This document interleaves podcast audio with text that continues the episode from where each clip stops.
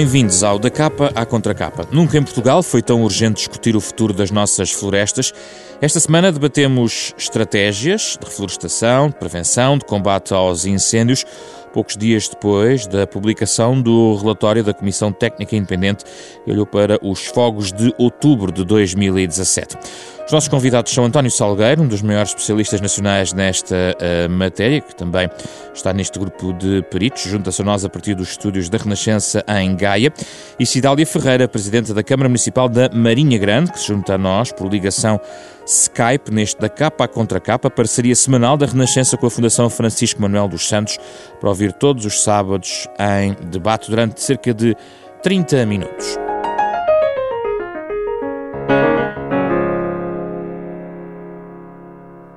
Bem-vindos, António Salgueiro, Cidália Ferreira, muito obrigado pela vossa disponibilidade. Vamos à conversa, não sem antes uh, trazer aqui um outro testemunho, uh, porque se trata de um livro também importante, também de um especialista nesta matéria, que assinou o livro O Futuro da Floresta em Portugal. João Santos Pereira é professor do Instituto Superior de Agronomia, uh, a quem antes deste programa quisemos, enfim, eh, questionar sobre alguns pontos eh, estruturais da nossa conversa.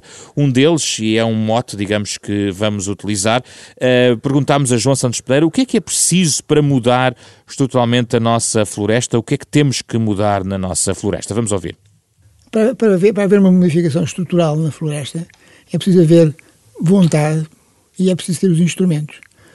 Nós, o, o, que, tem, o que temos atualmente é algumas vontades muito vagas e não temos os instrumentos suficientes para fazer essa, essa alteração, tanto mais que a, que a floresta é essencialmente privada, ao contrário do que acontece nos outros países da Europa e do mundo desenvolvido, em que a floresta é, é propriedade estatal o testemunho de João Santos Pereira, que vamos ouvir ao longo deste programa. António Salgueiro, uh, recoloco uma questão que está no próprio relatório, eh, um ponto de interrogação, que é este. Será a catástrofe inevitável ou podemos ter uma paisagem florestal menos ameaçadora e também produtora de riqueza privada e de bens públicos? a catástrofe inevitável, quer dizer, nós teremos, o risco zero não existe e, sobretudo, não existe em, na nossa situação em que temos esta esta coincidência de períodos secos com, com períodos de alta temperatura e depois também muito uso de fogo. Agora, que podemos minimizar os impactos, podemos, sem sombra de dúvida, podemos e, e, devemos e temos que o fazer. E, portanto, se fizermos as coisas de outra forma, provavelmente teremos menos, menos situações menos catastróficas que aquelas que, que vivemos. A situação é, não é, é, só na floresta, é sim. um bocadinho geral. é, uma, é uma questão, sobretudo, económica, que também está na base de. Quando debatemos de floresta, temos primeiro falar no que está a acontecer nas economias locais, por exemplo, destes territórios? Também é, mas o que está acontecendo nestes territórios já começou a acontecer há muitos anos. Isto foi nos anos 50, 60 e apesar de tudo não, não tínhamos estes incêndios que temos. É claro que isto é, é acumulativo e foi-se acumulando ao longo do tempo este abandono de muitos territórios. E é aí que reside muita da questão, é abandono se nós tivermos zonas ocupadas geridas, nós temos condições diferentes e, e, nós temos vindo a ter um discurso muito orientado para a gestão de combustíveis, quando temos que ter um discurso muito mais orientado para a gestão florestal, na qual a gestão de combustíveis existe, está intrínseca e, portanto, tem que ser feita em situações como a nossa. Quando portanto, fala... É valorização, valorização do território. Só um parênteses, quando fala em gestão de combustíveis, para todos percebermos o que estamos a falar, uh, tem sido, enfim, quase uh, sintetizado e simplificado na famosa limpeza dos matos. Mas é mais do que isso. É, a gestão de combustíveis tem muito a ver, de facto, com. Nós, nós não vamos gerir combustíveis, não vamos limpar matos só por limpar matos. É um investimento enorme, diferido, e que muitas vezes tem muito pouco impacto. E, portanto, é um investimento não sem retorno. Portanto, aquilo que nós devemos fazer é uma gestão de combustíveis muito através da gestão que fazemos das, daquilo que produzimos em determinada área. Na maior parte das áreas florestais, como é lógico, é, lenho, é madeira. Podemos também ter outras produções de produtos florestais lenhosos, mas essa será a base e depois a gestão faz-se em função dessa produção. E isso é rentabilização florestal, valorização florestal e essa permite fazer gestão de combustíveis, limpar mato só na, na acessão, na, até porque limpar mato é logo um termo que não se coaduna com aquilo que é florestal. Uh, limpar, limpam-se casas, limpam-se zonas pavimentadas. Portanto, nós podemos é diminuir as cargas e as continuidades. E, portanto, são conceitos diferentes e temos cada vez mais pensar num conceito de valorização florestal e então, sim senhor, a gestão de combustíveis está aí dentro também. As florestas portuguesas maioritariamente são propriedade eh, privada, contrastando com a maioria dos países da União Europeia, aliás, como sublinhava há pouco João Santos eh, Pereira. Cidália Ferreira é autarca na Marinha Grande e quisemos convidá-la por causa também do, da experiência particular que teve na sua zona, nestes incêndios de outubro, mas também porque estamos a falar de uma zona onde a propriedade pública, ao contrário, é eh, decisiva. Como é que entende a reforma da floresta a partir do seu ponto na Marinha Grande? Bom, como sabe e muito bem disse, nossa, o nosso território é constituído por uma grande propriedade uh, pública, tanto que dois terços dele uh, eram uh, mata nacional. E por isso as questões aqui põem-se de maneira diferente, põem-se com uma obrigatoriedade do nosso Estado, do nosso governo, de atribuir a estas zonas os meios que efetivamente antes também já, já tiveram e que ao longo dos anos se foram perdendo. Essa é a nossa grande preocupação. Uh, saiu uma resolução na Assembleia da República, ainda no dia 5 de março, que uh, viria a colmatar muitas das questões que nós uh, fomos pondo, fomos pondo ao longo dos anos, mas que agora com mais cuidado, no sentido de dotar toda esta mancha florestal daquilo que anteriormente existia. E é dentro dessa perspectiva de futuro que nós eh, agora iremos e teremos que atuar. É efetivamente com os meios adequados, com aquilo que são os recursos humanos e, e materiais, porque também nada se faz sem os, o, o, devido financiamento para os serviços florestais, que uh, toda esta mancha de território ficará assegurada.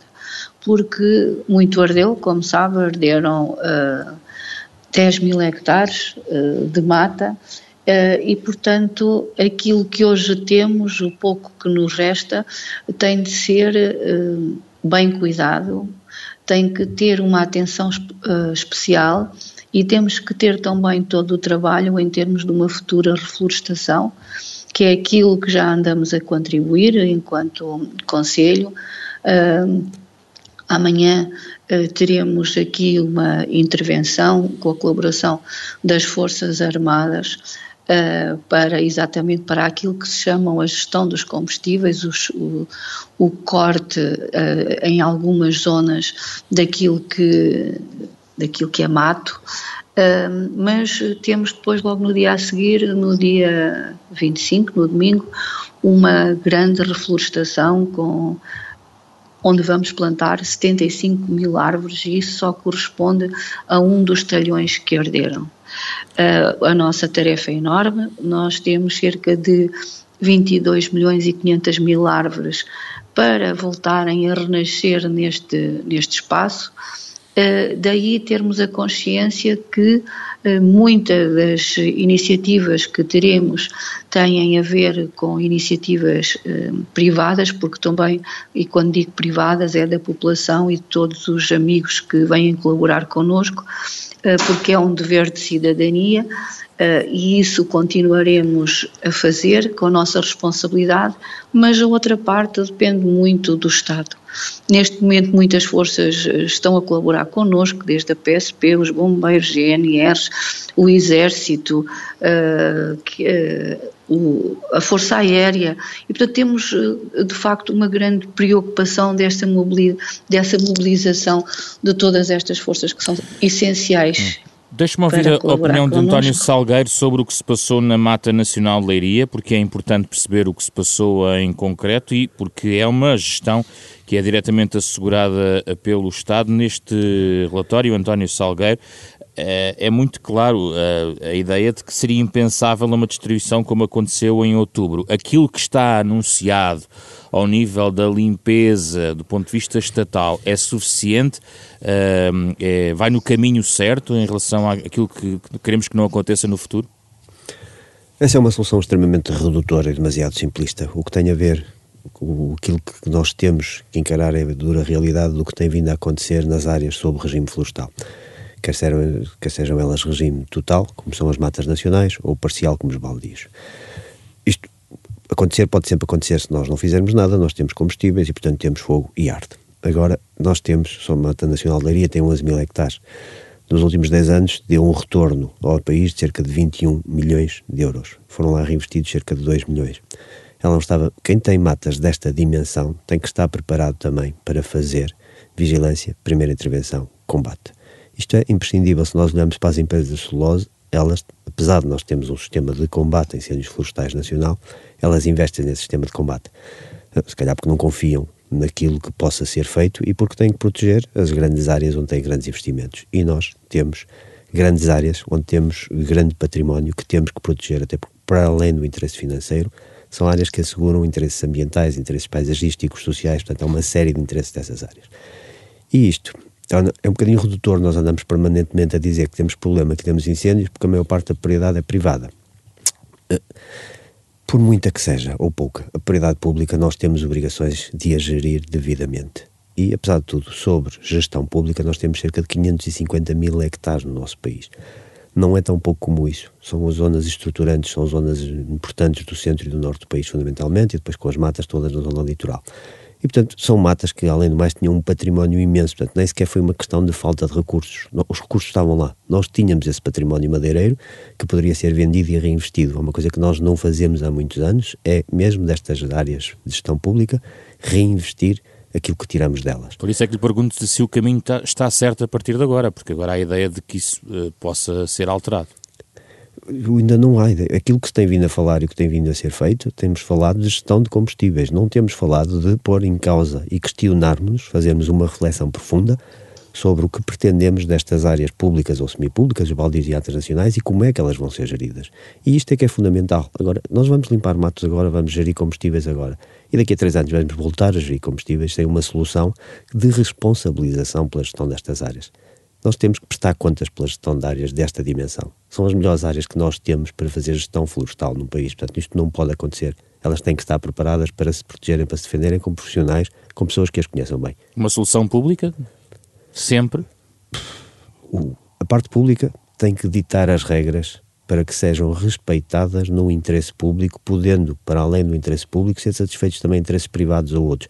Tenha que se pensar, encontrar uma solução e que seja uma solução que preste contas ao país uma solução que diga se nós vamos fazer a gestão, a gestão vai ser feita desta forma e aquilo que esperamos obter são estes resultados e no período em que temos que apresentar esses resultados, dizer se foram obtidos ou não e perceber porque é que não aconteceu. Cidália Ferreira, qual é a sua perspectiva em relação à gestão de uma área destas, eh, do ponto de vista do futuro? Uh, são 11 mil hectares aqui em causa. Um, é sempre uma, é, é, sempre um investimento público, porque é isso que ao longo de todos estes meses e todos os que antecederam e anos, a Marinha Grande vinha um, alertando uh, o governo, alertando o país para a necessidade, por isso há, há pouco eu lhe referi à necessidade dos meios humanos e materiais. Nós tivemos aqui uma boa gestão do que era o nosso pinhal, uh, porque houve condições que assim o permitiram ao longo dos anos, com os guardas florestais na vigilância, com os nossos pontos eh, também de, de, vigilância destes acontecimentos, com uma manutenção efetiva de trabalhadores que iam sempre uh, trabalhando a mata de forma adequada e, e efetivamente, como, como dizia uh, o António Salgueiro, que acabou de fazer essa, essa referência, aquilo que era extraído daqui da, da mata, uh, os 21 milhões, como ele referia, que daqui foram retirados, não, havia, não houve retorno de investimento. Isso é um dos maiores problemas que nós aqui temos. Portanto, é um problema que foi do passado, Uh, e agora será aquilo que é um problema que temos que resolver no futuro, que é criar aqui os meios adequados para que toda a reflorestação que agora está a ser feita e todo o cuidado com o pouco que temos ele seja um, trabalhado com as condições necessárias e preservado. Mas não admite Porque, uma alteração da própria gestão da, da mata, ou seja, até uma concessão ou uma forma diferente de administrar este tipo de territórios que são eminentemente públicos? Uh, não, é, é, é, uma propriedade pública, como tal, os meios adequados têm que ser sempre os meios públicos. E isso é aquilo que nós iremos sempre defender. Nós temos uma história uh, da mata, em que a nossa mata era considerada uma escola silvícola, tínhamos do, uh, daquilo que era um exemplo uh, para o resto do mundo. E neste momento, com a falta de meios que, que, que foram ao longo dos anos que foram sendo retirados, ficámos sem condições de a trabalhar. E, portanto, aquilo que se exige de novo, no sentido de, desta palavra ter a valência do que é absolutamente necessário, é que, eh, de uma forma eh, de, de, de, ter aqui uma equipa, uma equipa de especialistas, mas também uma equipa de trabalhadores. E os meios eh, têm que. Meios da Câmara? Mei, meios da Câmara? Nunca meios da Câmara, não. De... O ICNF tem a responsabilidade de continuar a gerir aquilo que foi ao longo destes anos todos o seu património e, portanto, continua a ser um património do ICNF, continua a ser um património do Governo Central, como tal, é a esta instituição que competem as obrigações de preservar oh, António, e de cuidar. António Salgueiro, mas que condições tem atualmente este ICNF, o Instituto de Conservação da Natureza das Florestas, do ponto de vista técnico, de meios humanos, para tomar em mãos toda esta empreitada?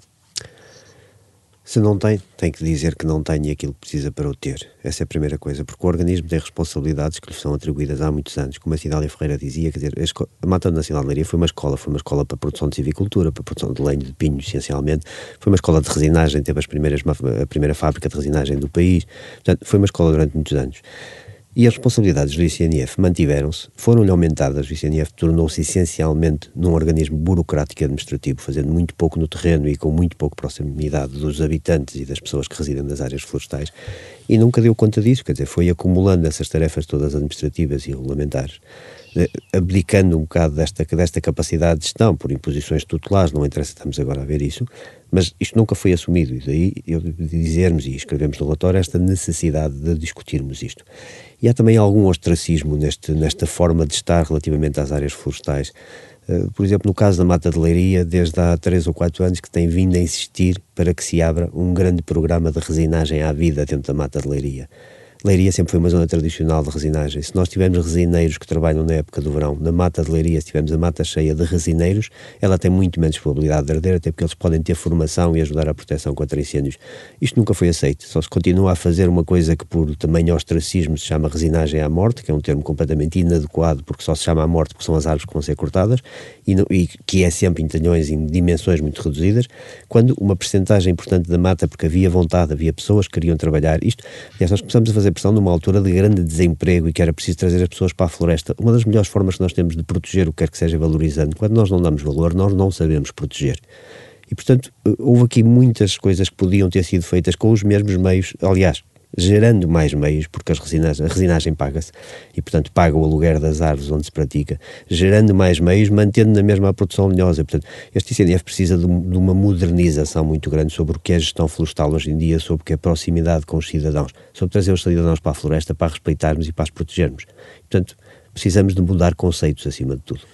Um, Cidália Ferreira, em relação àquilo que está proposto ao nível das alterações, por exemplo, de combate aos uh, incêndios, eh, toda aquilo que está mais ou menos alinhavado do ponto de vista estratégico, eh, descansa como autarca, ainda que por razões trágicas o seu Conselho já tenha sido dizimado o ano passado?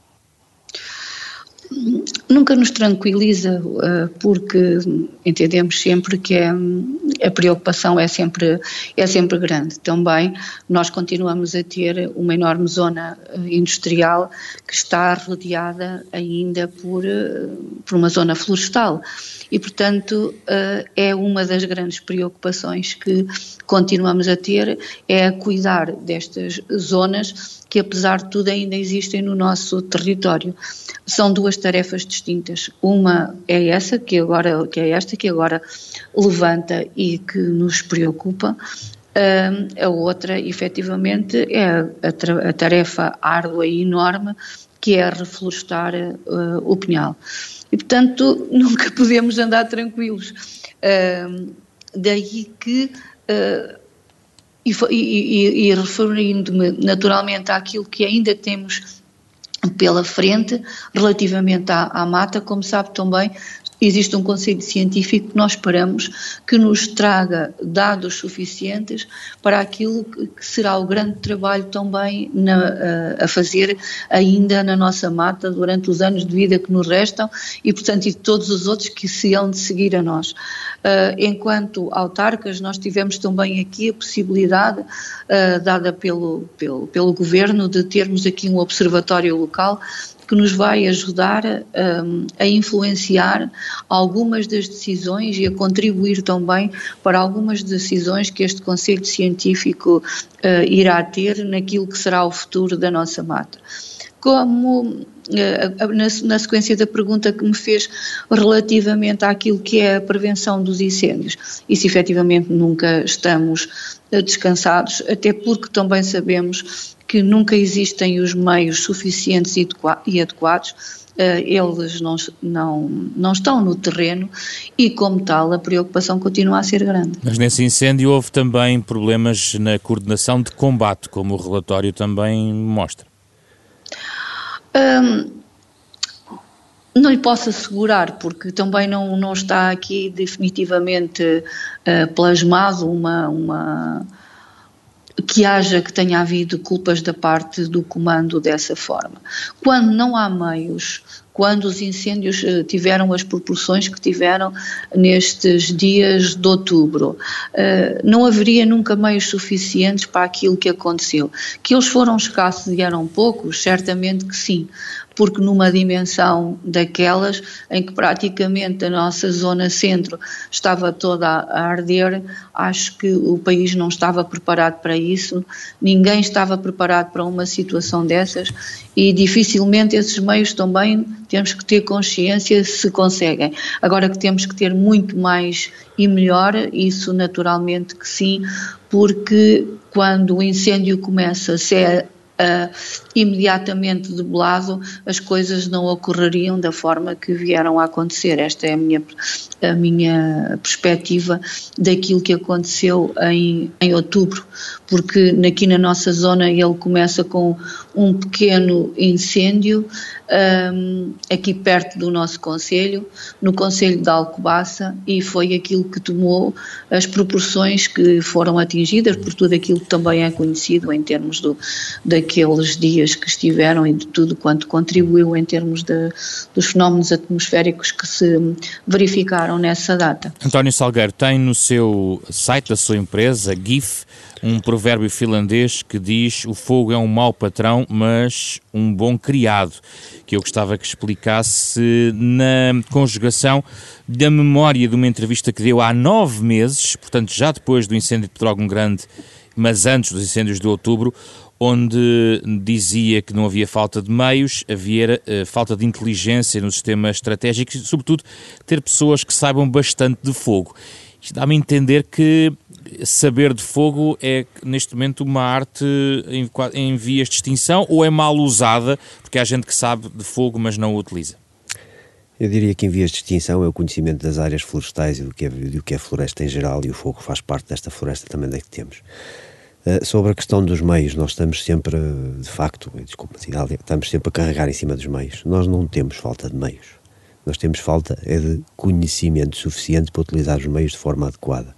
Nós temos que estar preparados. Não estávamos, o próprio sistema não o desenha, mas tem que o desenhar no futuro. Para situações destas extremas, nós tivemos índices meteorológicos de risco de incêndio que bateram no topo como nunca tínhamos tido. Nós não podemos ter uma primeira intervenção com esses índices como quando eles estão numa situação, digamos, razoável em que o fogo, é relativamente fácil de combater. Portanto, nós com os meios que temos, se tivermos uma melhor preparação da afetar esses meios de forma mais musculada, mais ativa, mais rápida, sobretudo mais meios numa primeira fase inicial. Estes incêndios, de facto, como dizia, a partir da altura não havia combate possível na cabeça do incêndio, era deixá-lo passar e a seguir fazer socorro às populações. O combate era como isto ultrapassou completamente a capacidade de extinção desde muito cedo, dependendo dos incêndios e das situações. Mas nós temos que privilegiar, porque nós sabemos que isto acontece, isto é previsível. Há muito pouco imprevisibilidade. O downdraft que aconteceu é menos previsível, sendo também, mas já existe um nível de especialização de preparação do sistema diferente, mas este comportamento do fogo, com o Ofélia, com o índice seca, com tudo isto que tínhamos, era relativamente previsível. Portanto, sabíamos que ou jogávamos tudo na primeira intervenção ou era, estava perdido. E, portanto, nós de facto temos é que utilizar mais preparação e conhecimento. E, portanto, este conhecimento, de facto, dos incêndios antigamente estava muito associado ao conhecimento do território. O conhecimento do território foi-se perdendo até porque os intervenientes dos incêndios não trabalham na grande, grande maioria, tirando os chapadores florestais e pouco mais, nos territórios e, portanto, precisamos de facto ter especialistas que preparem as pessoas, preparem os territórios. Há gente que não sabe de fogo que está lá metida? Há muita gente que não sabe de fogo, claro, lá está metida nós temos, a nossa proteção civil serve para tudo. São, são, temos uma, uma, categorização completamente generalizada das funções da proteção civil. E não valorizamos a especialização. Mesmo nos corpos de bombeiros, há pessoas muito boas a combater incêndios, mas há pessoas muito fracas a combater incêndios e há pessoas que têm pouca vontade de o fazer. E nós misturamos todos, eles podem estar exatamente no mesmo patamar. Por a hierarquia operacional que têm não lhes é dada pela especialização nem pelo conhecimento, é dada por formação e por nomeação. E Portanto, nesse, depois temos aqui uma mistura que não funciona. Nesse sentido, a 24 de março está hum, hum, como em relação ao próximo, ao próximo verão, por exemplo, está pouco otimista em relação a alterações estruturais que impeçam um cenário, imagino, em condições meteorológicas semelhantes? Eu fui assistindo ao longo dos anos, já tenho alguma idade, à destruição de muitas coisas no setor florestal e, portanto, não tenho a veleidade nem nem uh, o otimismo gostaria de ter, mas não tenho, de achar que em três meses, ou em seis meses, ou num ano, ou em dois anos, vamos conseguir reconstituir aquilo que destruímos durante 30 ou 40 anos, sobretudo a partir do início dos anos 80. Mas aqui conheceu, neste relatório, testemunhos de gente que esteve naquelas, naqueles dias, naquelas noites, uh, e portanto tem uma noção diferente, se calhar até, da, da preparação e da, da, da, da forma como o país está preparado acredito acima de tudo nessa vontade das pessoas. As pessoas, os empresários que sofreram, muitas das pessoas, isto, isto foi extremamente traumático, foi, isto foi uma catástrofe das maiores que tivemos, as cheias de Lisboa foram em Lisboa localizada, esta percorreu um terço do país e, portanto, equiparado com isto, se calhar só o terremoto, mas também foi localizado. Se calhar nunca tínhamos tido uma catástrofe, a peste negra talvez, com esta dimensão. E as pessoas estão com vontade de mudar, querem mudar, querem ser ajudadas a mudar elas próprias, a mudar os comportamentos dela, a mudar a forma como se podem proteger. E nesta fase, nós para ser mais rápido, nós mexer no setor florestal vai levar alguns anos e é preciso, por isso é que eu dizia e nós escrevemos no relatório, nós temos que fazer uma reflexão profunda sobre tudo que queremos das áreas públicas. Mas no imediato temos acima de tudo que ajudar as pessoas a protegerem-se e temos que trabalhar no sentido inverso daqueles que temos trabalhado. Nós temos que trabalhar da floresta para os aglomerados e para ter medidas rápidas temos que trabalhar dos aglomerados, ver logo as falências, os problemas que existem dentro dos próprios aglomerados e muito do edificado que existe e partir daí para o exterior. Isto sim podem ser medidas rápidas. De, de outra forma vai demorar anos a mudar. Ainda só pegando um bocadinho naquilo no desafio que me fazia há bocadinho do sim, fogo. Sim. O, o, fogo, um bom criado e um mau patrão, o Pinhal de Leiria é um exemplo fabuloso em que isso podia ter acontecido. O Pinhal de Leiria, o Pinheiro é uma benção que nós temos como espécie, pela resiliência que tem, pela capacidade de se regenerar pós fogo. O Pinhal de Leiria não precisa que nós o ajudemos quase a regenerar, ele vai se autorregenerar sozinho. Precisamos é de conduzir aquilo que se vai regenerar. E é uma espécie, fomos nós que inventámos, quase poderia dizer, o fogo controlado em povoamentos de Pinheiro Bravo. Fomos o primeiro povo do mundo a fazer fogo controlado, a ter dados científicos, a ter resultados de investigação, muita investigação que nunca se fez e mais técnica nenhuma de gestão de combustíveis em Portugal, sobre fogo controlado em Portugal. Pois bem, nós não o utilizamos. Os gestores de pinhalaria, desde há muitos anos, apesar da pressão de vários investigadores e de vários práticos a quererem fazer, não o utilizam. Por que não? Porque acham que pode morrer alguma árvore e, portanto, é melhor perder 9 mil hectares de uma vez do que matar 9 mil pinheiros e 9 mil hectares. Deve ser assim. E temos o exemplo do outro lado do mundo, os australianos vieram cá buscar a proveniência de Pinheiro Bravo do Pinhal de Leiria, plantaram dezenas de milhares de hectares e a forma que eles têm de fazer gestão desses povoamentos é fogo controlado em largas faixas de 500 metros, 3 em 3 km, e resolve o problema dos fogos. E, portanto, vejamos esses fogos controlados na Austrália ou no nosso origem Pinhal de Leiria e os nossos incêndios no Pinhal de Leiria, onde não se quer aplicar esse fogo controlado. Cidália Ferreira, os seus municípios na Marinha Grande sabem o que fazer se o fogo chegar ao pé dos aglomerados? Bom, um, aquilo que eu posso dizer é o exemplo que tivemos, porque naturalmente que estivemos uh, o fogo a chegar aos aglomerados e algumas casas a, a também a, arderem, naturalmente. E, portanto, aquilo que houve foi, no fundo, também uma enorme mobilização de, de toda a nossa população, no sentido da informação que lhe ia chegando, e aí deixe-me dizer-lhe que os órgãos de comunicação social foram importantíssimos para a nossa, uh, para a nossa terra, neste caso a nossa rádio local, que permitiu atempadamente e a todo momento ter informações que preveniram que ninguém uh, tivesse, que não tivesse ocorrido uma desgraça ainda maior no sentido de, de felizmente não nos ter levado nenhuma vida. E isso deveu-se àquilo que foram as informações na hora. Eu sei que a pergunta que me fez uh, tem outro, uh, tinha, teria, deveria ter outra resposta. Estamos ou não estamos preparados? Nós estamos um, tem, temos um plano municipal, mas o que é facto é que, como sabe, é impossível que Uh, temos a preparação nas escolas do que é que se deve fazer, mas uh, uh, essa questão que põe é uma questão de raiz em termos daquilo que cada um de nós uh, tem que ter conhecimento do que, deve, do que deve fazer.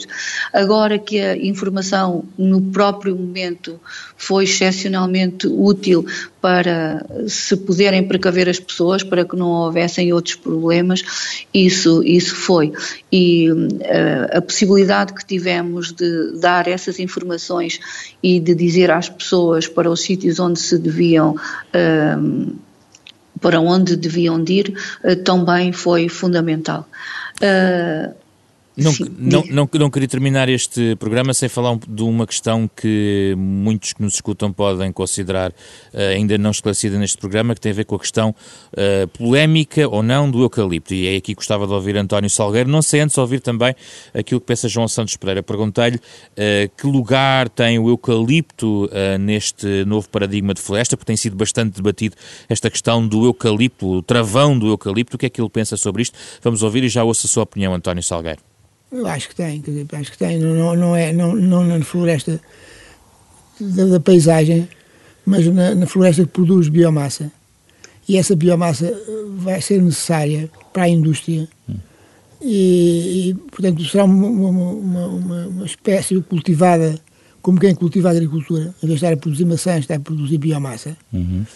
Isso é, a técnica desse aspecto está dominada os portugueses até foram pioneiros nessa, nessa, nessa matéria e, e tem, tem, um papel que, que, tem que ser coordenado, quer dizer, não pode, não pode ser o, o caos que, que, se verificava aqui há, há uns meses atrás. Hum.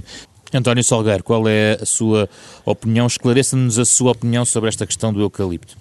Eu começaria por fazer a grande diferença entre o que são territórios geridos e valorizados e territórios abandonados. E acho que a valorização se deve sobrepor quase sempre, é claro que há exceções para tudo, ao abandono e ao investimento sem qualquer retorno. Somos nós que pagamos isto tudo, somos nós que pagamos a gestão de combustíveis, somos nós que pagamos os incêndios. Portanto, temos que, quando falamos sem pensar nisto, temos que repensar e dizer, mas eu estou pronto a pagar o quê?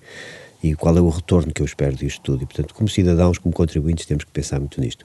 E, portanto, em geral, eu prefiro áreas geridas a áreas abandonadas. Segunda coisa, o eucalipto em particular.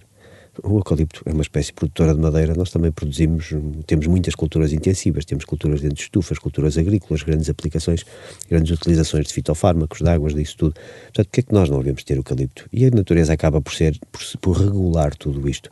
Nós, nós, há uns anos atrás, plantaram-se eucaliptos em zonas inacreditáveis, com 400 ou 500 milímetros de precipitação, zonas secas, Castelo Branco, tudo isso. As empresas abandonaram esses eucaliptais porque não têm qualquer interesse. Nós poderíamos, é claro que se calhar devemos criar alguma regra para não termos o país todo coberto por eucalipto. Já temos muitas regras, o montado nós não lhe podemos mexer. E se calhar podíamos ter utilizado esta, esta limitação que a sociedade agora quer ver para tirar os eucaliptos dos sítios onde ele não deve mesmo estar. Porque nós temos a protege internacional, está cheio de eucaliptais abandonados, não tem qualquer rentabilidade. Mas esses produtores não vão hoje gastar dinheiro a tirar esse eucaliptal daí. Era em vez da proibição, esta proibição deve ter provocado a maior corrida ao eucalipto desde a história de Portugal nos seis ou sete meses que se seguiram ao anúncio da proibição de plantação de eucalipto, eu nunca vi tanta plantação de eucalipto. Portanto, se calhar, em vez de ter criado isto, podia-se ter criado aquilo que existe na vinha, o direito da plantação de eucalipto. Sim, senhor, limitamos por distrito, por conselho, por NUT 3, o que quisermos, que só pode haver X hectares, uma porcentagem da ocupação de eucaliptal e que se podem ir buscar às zonas onde eles estão abandonados e são um problema para os incêndios, não têm qualquer gestão e, portanto, estão sempre a acumular combustíveis, não têm nenhuma rentabilidade, para os trazer para zonas onde se quer fazer investimento. A nossa floresta, uma boa parte dela tem que ser produtiva. Nós, nós temos um bocadinho os bodes expiatórios de ir àquilo que nós temos dificuldade em resolver. Nós não vamos conseguir, por imposição, resolver a ocupação florestal de todos os terrenos privados. Dediquemos-nos a não perder tudo aquilo que é público, que são 550 mil hectares. Comecemos por aí, ponhamos essa prioridade em valorizar isso. E depois, se calhar, pode ser que consigamos também fazer alguma coisa com os privados quando o público der o exemplo. E, rapidamente, que diferença fará, por exemplo, no próximo verão, esta operação de larga escala de limpeza de faixas de gestão de combustíveis em torno de casas, com esta operação que, entretanto, hum, eh, também deu alguma polémica, tendo em conta os prazos que foram definidos? Se não tivermos condições como tivemos este ano em outubro, ela fará alguma diferença. Se tivermos essas condições, só se tivermos combate associado aos locais onde for feitas essas intervenções, é que resultará. Recordemos-nos que cerca dos 100 metros mais próximos das edificações que sofreram com os incêndios, 50% da ocupação era agrícola. Nós nunca conseguimos gestão de combustível em espaço florestal a este nível de carga tão baixa. Portanto, se tivermos condições normais, se tivermos combate associado a essa prevenção, ela surtirá muito efeito. É muito mais fácil combater onde há gestão. E, portanto, este é um dos princípios básicos da prevenção e do combate. Se não tivermos combate e tivermos condições de, de outubro ou de pedrógão, espero que não tenhamos e tenho a esperança que não as vamos ter. Também não nos há de acontecer esta raridade de fenómenos meteorológicos com tanta frequência. Julgo que aí não, não chega só isso. Estamos no, praticamente no fim do programa, eh, altura em que peço geralmente aos nossos convidados sugestões ou de leitura ou de uh, algo que possa trazer mais para quem quer saber mais também sobre estas matérias. Comece por si, Cidália Ferreira. Olha, eu deixava aqui uh, a leitura de um livro, Elucidário do Punhal do Rei, de Gabriel Roldão. Uh, foi um livro que saiu há poucos meses, pouco tempo antes uh, do nosso punhal arder, mas que é uh, de facto um enorme registro da, da, da, história e de tudo aquilo que o, o, o, nosso punhal teve e certamente terá para nos contar. e é essa efetivamente a leitura que eu deixo muito interessante na medida em que tem também muitos documentos que relatam um, esta, esta grande história de 800 anos. António Salgueiro. Eu, para os mais técnicos, eh, aconselharia o relatório técnico da Comissão Independente, eh, sobretudo dividiria um bocadinho, se calhar, os, os mais, mais decisores, a parte mais da, das instituições e das recomendações, para os que uh, são mais, pretendem especializar ou já são especialistas na área do fogo, a parte do comportamento de fogo. Estes fogos foram, de facto, particularíssimos e para quem precisa de trabalhar com fogo, deve ler este, o comportamento de fogo que vem nestes relatórios. Portanto, é um caso de estudo muito grande e que pode evitar percas de vida e de bens mais no futuro, se soubermos como, como agir antes deles acontecer. Uh, para o público em geral, recomendaria um filme, que se calhar muitos já viram, que é um filme do Clint Eastwood de 2016, que é Sully, o herói do Rio Hudson, e porque este filme não tem nada a ver com incêndios florestais, absolutamente nada, tem a ver com princípios de proteção civil. Se calhar um bocadinho extremos, porque estamos a falar de americano, mas acho que vale a pena, limpando esses extremos, perceber o que é de facto um serviço de proteção civil, o que se espera dele e as responsabilidades que lhe são pedidas. Muito obrigado pela vossa participação. Cidália Ferreira, Presidente da Câmara Municipal da Marinha Grande, e António Salgueiro, antigo responsável pelos grupos de análise e uso do fogo, fez parte desta comissão independente que publicou esta semana um relatório sobre os incêndios de outubro. Participaram nesta capa a contra capa parceria Renascença com a Fundação Francisco Manuel dos Santos. Pode ouvir sempre ao sábado às nove e meia da manhã. Pode ouvir também de novo em podcast nas plataformas digitais habituais ou em rr.sap.pt. Como sempre, acompanhados pela música de Mário Lajinha, autor deste genérico. Sou José Pedro Frazão, produção deste programa de Ana Marta Domingos, com o apoio de Carlos Vermelho e André Peralta. Regressamos na próxima semana com outro tema para debate.